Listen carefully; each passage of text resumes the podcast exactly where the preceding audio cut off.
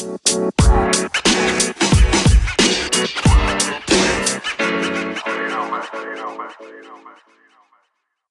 んにちは、ニュースピックスコンテンツクリエイターの平山修一郎です。この放送はソーシャル経済メディアニュースピックスがお届けしています。今日の聞く特集はノーコードについてです。有料会員向けのオリジナル特集を担当したニュースピックスのエディターたちがコンパクトにエッセンスを紹介していきます。本日は編集部から森川さんと柳橋さんに来ていただいております。お二人よろしくお願いします。お願いしよろます。しくお願いします。はい、今日は、えっ、と、先日、記事でお届けしているノーコードについてなんですけど、森川さん、これ、今のタイミングでなぜノーコード革命について記事出されたんですかね？そこら辺ちょっとお話ししていただければと思ってるんですけど。これは、あの、いくつかの偶然が重なったんですよ。あの、はいノーコードっていう言葉自体は、まあちょっとテック系の話題を追っかけたら、まあ一応出てくるんですけれども、うん。まあ、わかりやすいところで言うと、Amazon、Amazon Web サービス、AWS が6月にハニーコードっていうのを始めて、まあ、とうとう許可が出てきましたっていうのが一つあるっていうのが、まあ、模範的な答えなんですけど、もうちょっとパーソナルな話が何個かあって、簡単に言うと僕が、えっと、今ニューヨークにいて、ポーツっていう会社のサービスもちょっとだけアドバイジングというか手伝ったりしてるんですけど、彼らが普通に使ってんですよね。あんまりエンジニアが多い会社じゃないんですけど、ノーコードうんのサービス普通に使っていると。それが一個あるのと、あとは、ショッピファイっていう会社があるんですけど、うんまあ、アマゾンキラーとか言われてるんですけど、まあ、誰でも簡単に EC 作れちゃう。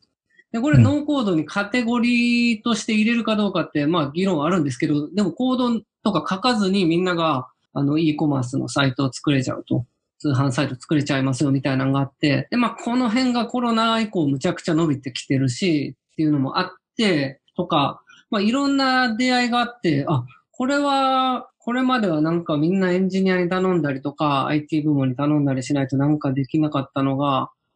ガーッとできるようになってるんだなっていうのが、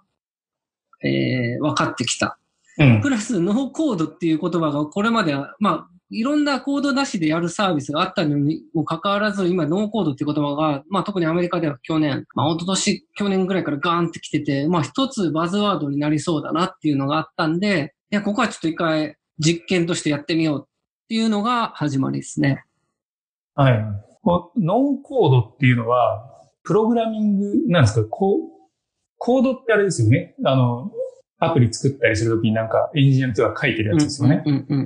で、まあそれ知らなくてもアプリ作れるよっていう話なんですか？ここ入り込むと普通、あの、難しいんですけど、まあ、プログラミングっていうのは、今の現状で言うと、そのコード、まあ、いわゆるプログラミング言語っていうもの、C とか Python とか JavaScript とか、まあ、なんか聞いたことあるんじゃないかなと思うんですけど、まあ、そのエンジニアの人たちが黒い画面にバーバーすごい謎の文字列を書いてるっていうのがあって、初めていろんなコンピューターのソフトウェアとかアプリとかサービスが作れるっていうのが、えっと、ノーコードはそういうコード、プログラミング言語っていうのが、なしにサービスが作れちゃうっていうのが、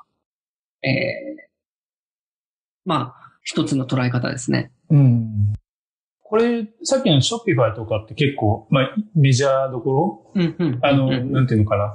ショッピングサイトとして言ってた変ですけど、まあメジャーどころじゃないですか。うん。あれも、ノーコードっていうのは、まあみんなお店が作れるよっていう話だと思うんですけど、はいはいた。だみんなもしかしたら自然に使ってる人もいるかもしれないっていうレベルなんですよね、実際に。そうですね。そうですね。そんなになんか、まあすごい難しいのもあると思うんですけど、なんか偶然仕事上やったのがノーコードだったっていうこともあり得るって話ですよね。まあ、そうですね。すノーコードと思わず使ってる人もいますよね。うん。え、で、アメリカでは結構その、なんだろう、ノーコードをサービスとして展開しているスタートアップとかは大量にあるんですか？あこれが、まあ、調べていって分かったことですけど、去年はノーコードカンファレンスとか開かれたりとか、一つ盛り上げていこうっていう、そのノーコードやってる企業の人たちが、えっと、これを一つのムーブメントにしようっていうのは、やっぱ去年ぐらいからすごく盛り上がってるっていう形ですね。うん。これ僕も記事読んでめちゃくちゃ興味は湧きました。正直。え、こんなに、なんだろう。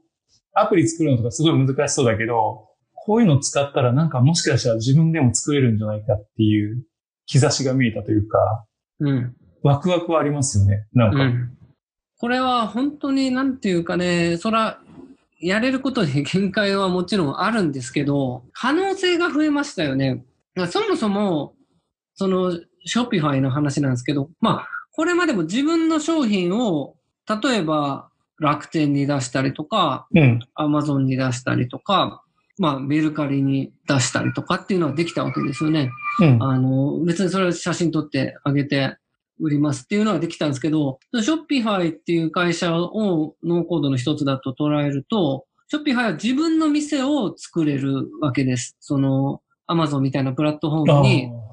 ああの、自分の商品を載せるんじゃなくて、うん自分の店をホームページだったり、ランニングページっていうものを作ってできると。で、これっていうのは、だいぶ昔から言うと、その HTML だったり、CSS っていうような、その、まあ、いわゆるコードっていうものを書いてじゃないと作れなかったんで、めんどくさいと。だったら Amazon にそのまま載せた方がいいじゃんとか、そのマーケットプレイスに。っていうのが、自分の店構えを作れるようになったわけですね。これはやっぱすごく革命的で、で、それがまあショッピファイ伸びてる理由だし、日本で言うとベースとかもすごく伸びてて、株価も、えっと、ユーザーベースを超えるほど、時価総額も上がりましたと。っていう状況を、はい。あの、うちの CEO も認識してましたけれども、そういう状況になってると。それぐらいやっぱり皆さんにとってなんとなくその、あの、いわゆる Amazon だったり楽天だったらワンノーム税務官があったんですけど、うん。小さくても自分の店構えできますねみたいなのができちゃうのがやっぱショッピファイとかうん。ベースとかのいいところですよね。それはでも昔だったら1個ハードルが高いのでコードかける人がいた方ができましたっていうのができるようになった。まあ、その間いろいろ省いてるんで、そのワードプレスとかそういうものの進化の過程にあるんですけど、今はもうかなりそれがいろんなテンプレートとか、あの、コードの代わりにいろんなブロックを動かして自分のホームページ、ウェブサイトみたいなのを作って、それが、えっと、めんどくさい決済のコードとかも書かずに決済もできてみたいな形で、まあ EC が多分一番わかりやすいんで説明してるんですけど、そういうことができるようになったと。ここに。画像を貼ってくださいみたいなのがあるから、そこに画像を置いて、うん。値段決めて、で、決済方法はこれとこれ選びたいからこれにしてみたいなのやったら自分のお店が作れるみたいな話ってことですよね。そうです、そうです、そうです。なんで、ホームページも、まあ、ゼロからとは言わないですけど、ゼロに近い形で、いや、うちのブランドイメージこんな感じだから、そのアマゾンだったらアマゾンのブランドの中で売ってる感じですけど、いや、自分の本あのページなんで、こんだけデザインかっこよくしますとか、逆に超シンプルにしますとか、まあ、いろいろできちゃって作れるっていうのが、その e コマース領域でのノーコード、はいはい。わかりやすい事例っていうことですね。それが、まあ、ショッピファイがやってるところとか、ベースがやってるところってことですよね。ちなみにこのノーコードってこう、さっきもいろいろとお話ししてもらってるんですけど、例挙げてもらってるんですけど、他に何がいいですかホームページは作れるんですよね。ホームページホ的なームページですね。あと、それは一番わかりやすいですね。はい。ショッピングサイトも作れる。そうですね。あと、さっきちょっと言った決済も作れる。決済作れるというか、決済もそうですね仕込める。仕込めます。それはまあ、 Shopifyに埋め込まれてるし、 Shopifyが使ってるストライプっていう会社のものはが一緒に、あの、セットしてできるみたいなところも含めて、まあ、ストライプをノーコードに数えるかどうかっていうのは別の問題なんですけど、でも、これまでだと数千行のコードが必要だって言われてたものが、ほぼなくてもできちゃうような時代になったという形ですね。今出てきたところはどっちかってこうなんか、ウェブサービス作ったりとか、お店作ったりとかって感じだったんですけど、うん。普通に働いてる人が使えるようなノーコードみたいなのがあるんですか業務改善的なやつとかもあったりするんですそうですね。これが本当に多分、実は言うと、この領域が一番でかいらしいんですけど、かうん。自分があんまり使わないんで、あんまりフィーチャーするのが難しかったんですけど、やっぱ強いのはマイクロソフトっていう会社があって、はい。マイクロソフトっていうのはやっぱりテック企業の中で一番そのテックに弱い企業の人たちがデジタル使いこなせるようなサービスを提供していて、で、パワーアップっていうのが、まあ、パワープラットフォームっていうのがあって、本当その、まあ、僕も平山さんもスタートアップにいて、IT 系のスタートアップにいるんで、そんなことはあんましないんですけど、やっぱり大企業ってみんな、エクセル打ち込んで、それを E メールで回して、うん、みたいな。あとはそのお客さんからもなんかファックスで届いてきて打ち込んだみたいな。はい、ここで失われてる生産性ってむちゃくちゃでかいのを、やっぱそのスプレッドシートだとかっていうものをノーコードで誰もが、例えばプロジェクトマネージャーとか管理者が作って、例えば自然にアップデートされるようになって、この人はここの部分だけ見れるよって、そのアプリとして渡してですね、業務改善っていうみたいなとこは、すっごい伸びてるんですよね。うん。まあ確かにね、ファックス使いますからね、未だに日本の会社は。コロナでもね、なんか話題になってますけど。うん。そう、なんかだからその、会社に行って会社のパソコンだとか、ファックスじゃないとできない仕事がいっぱいあるじゃないですか、未だに。はいはいはい。そういうのも、こういうのを使うと、例えばエンジニアさんを雇わなくても、ある程度のところまで社内でできるようになる可能性はあるってことですよね。そうですね。あのー、これまでもう社内でできたとは思うんです。ただ、 ToDoリストとか、はい、予算承認とか、うん、決済とか、イベントのなんか参加者登録とか、うん、わざわざ社内のエンジニアに頼むにしては優先順位低いし、はいはい。まあ、そういうのを、だったら自分たちでやってしまえ、しまおうと、うん、そのビジネス側の人が思えるようになったことがでかいんだと思うんですよね。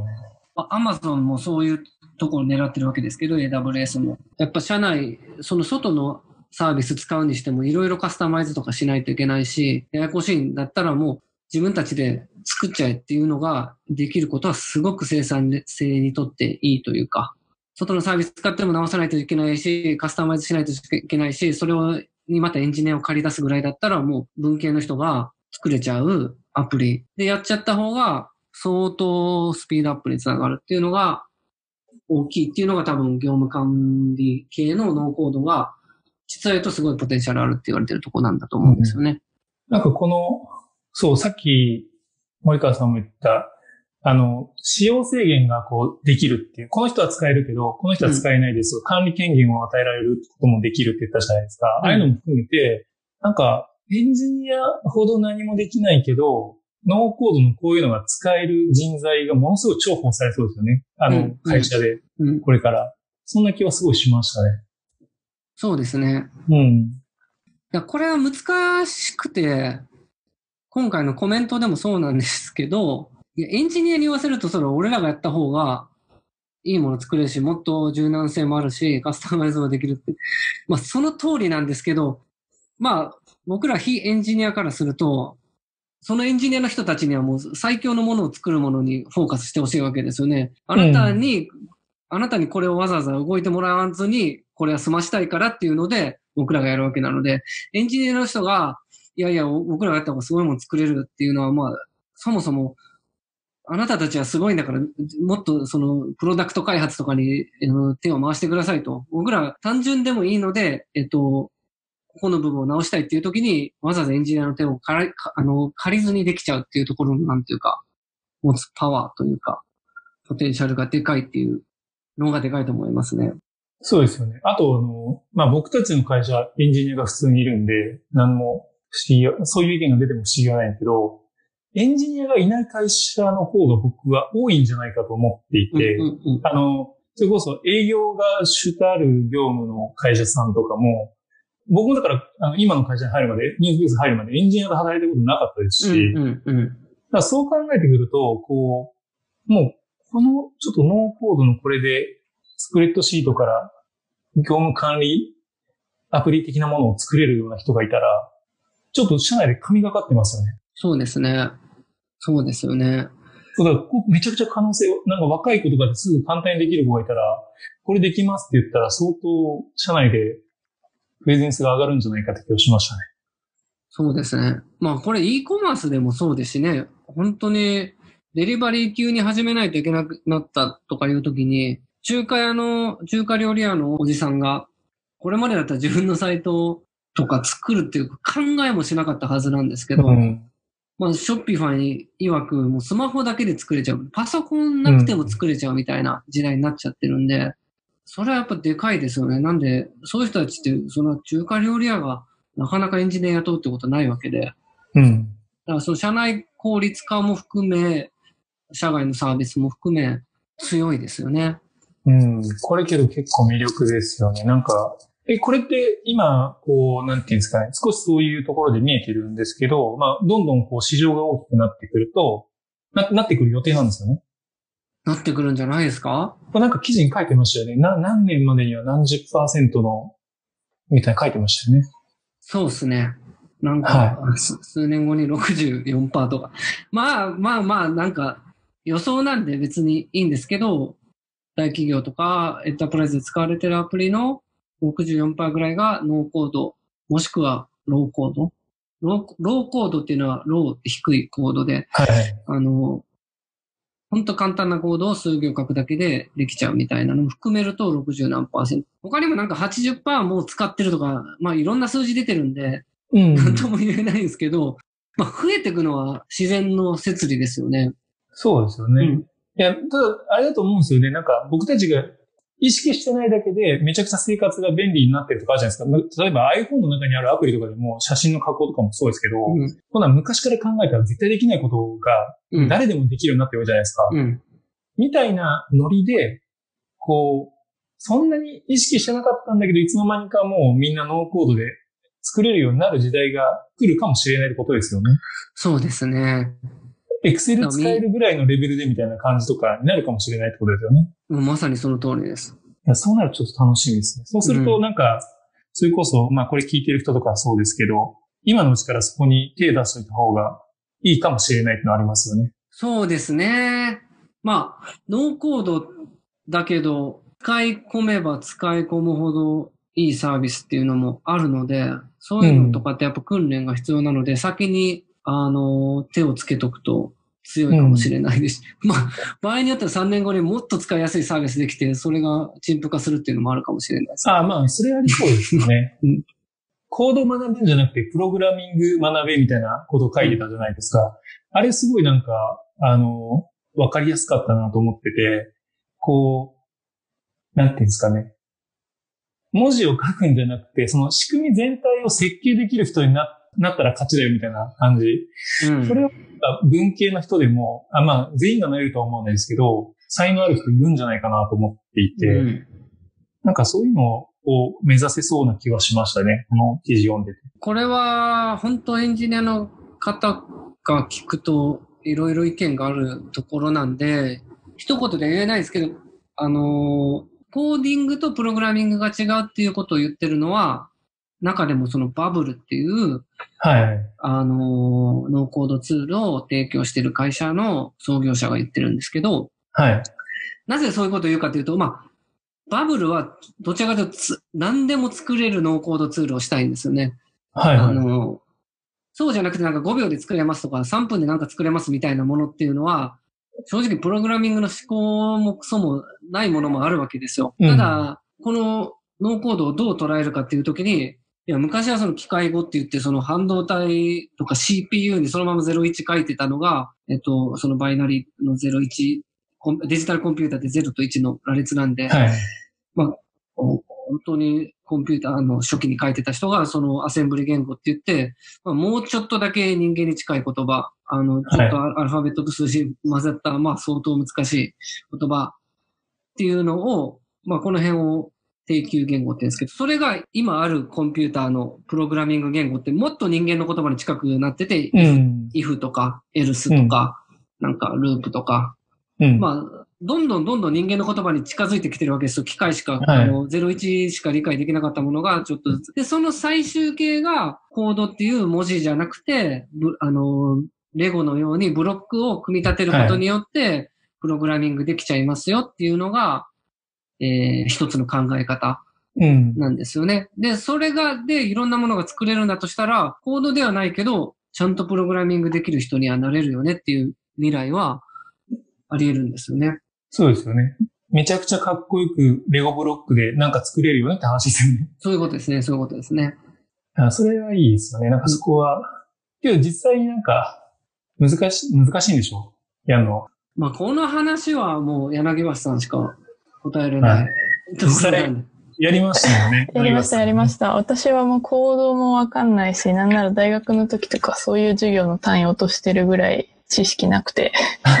LP って言われてランディングページとかわかんなかったぐらいのあのリテラシーの低さなんですけれども。あの、本当ね、この会社入って、みんなが喋ってる間に何度スマホで単語を調べるかっていう。本当その状況で当たり前のように言ってる言葉だけど、こっち通じてないけどっていうのいっぱいあるよね。本当にそうですね。もう前職はそれこそファックス使ってたような感じだったので、あ僕も一緒です。今ファックス回。いの紙が詰まってたんで注文が来てませんみたいなね。や、本当そんな感じですよね。それでなんか、業者呼んでコピー機直してみたいな。それでやっとできるみたいな。電話して、ファックス詰まったんで、もう一度ファックス流してもらっていいですかっていう会話してる意味わかんない話をね、やってるような僕もレベルで働いてましたけど、はい。あただちょっとね、えっと、その柳村さんが作った話は次回話していただくことにして、はい今日は、まあ、ノーコード、今すごいよって話ですよね。これからいろんなものがで,、できるようになるよって話を、ちょっと森川さんにしていただきました。えっ、と、今日話してもらったことをもうちょっと詳しく知りたいっていうところもあると思うので、参照できる記事を全部コメント欄にリンク貼っとくので、ぜひそれを読んでいただいて、詳しく知っていただければなと思っております。はい。えー第1回ノーコードについて、えーニュースピックス編集部から森川さんと柳葉さんにていただきました。お二人ありがとうございました。ありがとうございます。ありがとうございます。